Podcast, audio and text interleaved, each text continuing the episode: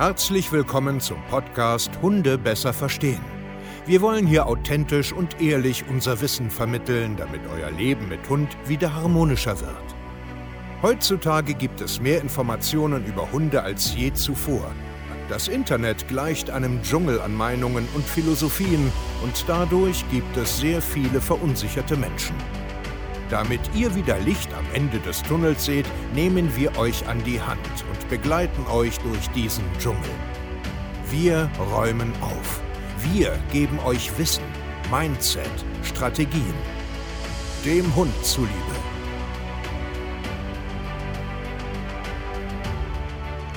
Neutralität ist so ein Wort, wo jeder was mit anfangen kann. Neutral sein, keine Emotionen zulassen, einfach objektiv bleiben einfach so, hm, okay.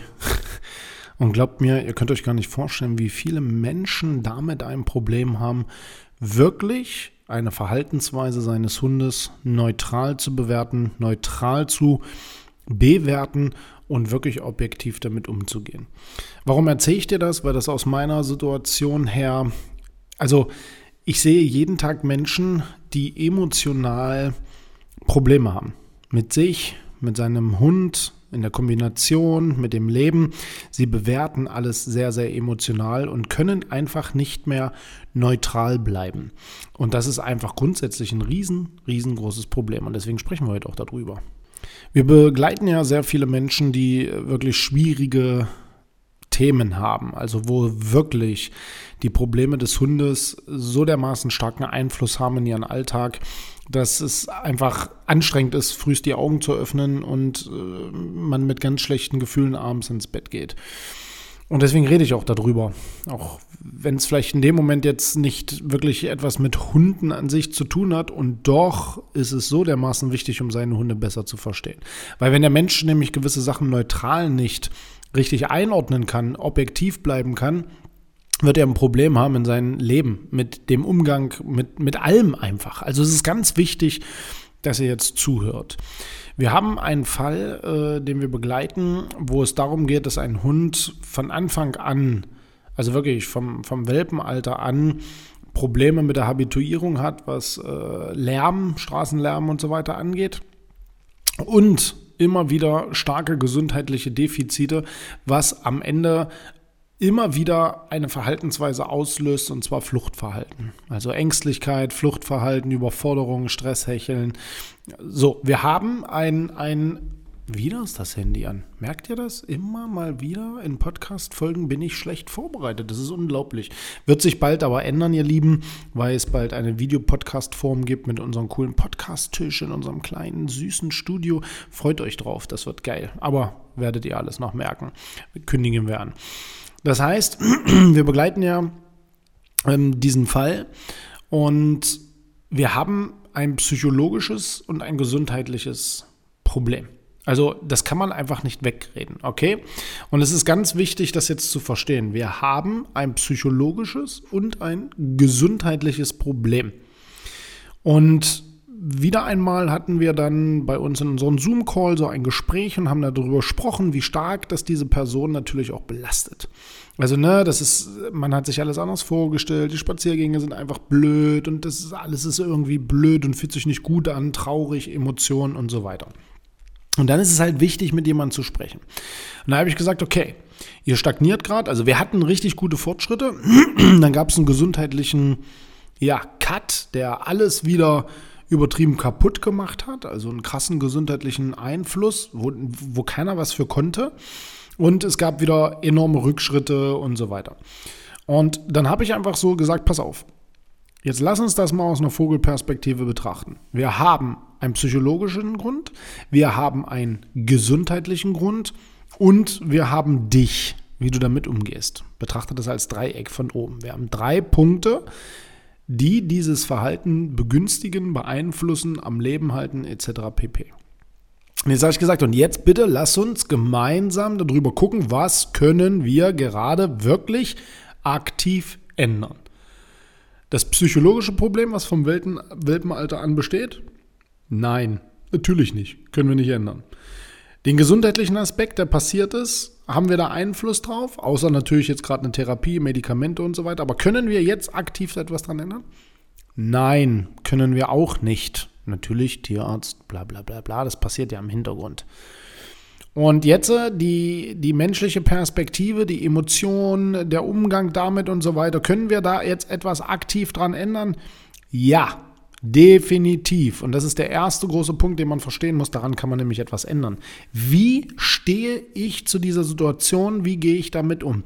Und hier kommt Neutralität rein. Absolute Neutralität, wo man lernt, ja, mein Hund hat das, das, das, das führt zu Verhalten XYZ. Das bedeutet, das ist normal. Man muss sich von Gedanken lösen können. Ach, ich wollte eigentlich nur so einen schönen harmonischen Spaziergang haben. Du kannst das gerade nicht haben, weil dein Hund das, das, das, das, das hat. Und du kannst da gerade nichts dran ändern, also akzeptiere es. Akzeptiere es, lege eine gewisse Neutralität, eine emotionslose Neutralität hin, sei objektiv und mach da jetzt endlich einen Haken. Ein Haken mental. Heißt das, du sollst das hinnehmen? Nein, natürlich nicht. Aber du musst mental akzeptieren und neutral diesem Verhalten und diesem Umstand gegenüber werden. Und das ist enorm wichtig. Kann ich aus meinem eigenen Leben wieder erzählen. Als Beispiel. Mein Hund früher war sehr gefährlich. Carlo, der Alte. Sehr, sehr gefährlich. Viele Trainer aufgesucht, viel probiert, dies, das, dies, jenes. Kein Ansatzpunkt, wo man angreifen konnte. Gab es nichts. Du konntest den nicht auslösen. Es gab diesen Trigger, den, du hast den nicht gefunden. Den hat er irgendwie mit irgendwelchen Zusammenhängen selber entschieden. Und ich habe dies gemacht und das gemacht und hier die Schule und da die Schule und dieses Buch und dahin gefahren und dieses Seminar und den ganzen Krimskram. Und am Ende habe ich es irgendwann akzeptiert und habe gesagt, weißt du was, ich habe immer mehr das Gefühl, umso mehr Fachleute ich sehe und niemand da wirklich was dran machen kann, der ist so. Der hat da oben drei Bahnen, die sind richtig blöd und wenn die angeknipst sind, dann ist es vorbei. Und dann fing bei mir so eine, so, eine, so eine Neutralität und Akzeptanz an. Verabschiede dich im Kopf mal von, dieser, von, von diesem Wunsch, dass der normal ist wie von Onkel F oder von Nachbar Y. Der ist so nicht. Neutralität dem Verhalten gegenüber. Okay, das hat er. So ist er. Und dann kommt plötzlich so eine Leichtigkeit zurück.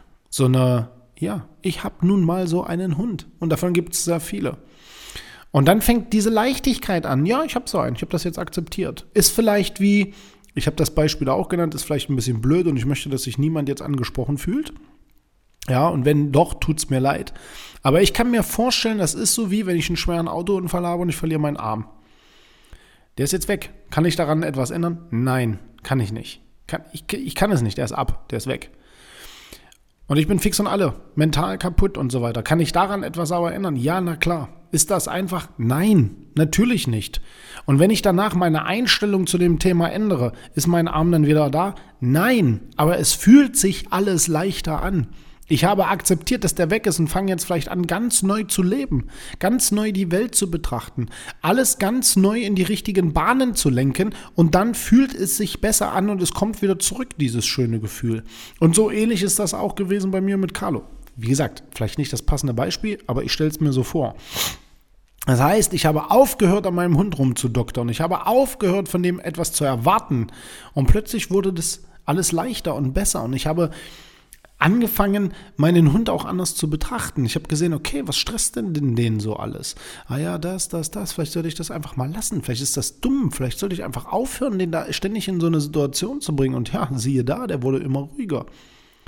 War der deswegen geheilt? Nein, aber der wurde immer ruhiger und immer ruhiger bedeutet immer mehr Kommunikation, immer mehr, ähm, ich sage jetzt mal, weniger und schon wurde alles angenehmer, ruhiger und immer mehr hat dieses Puzzle für mich Sinn ergeben.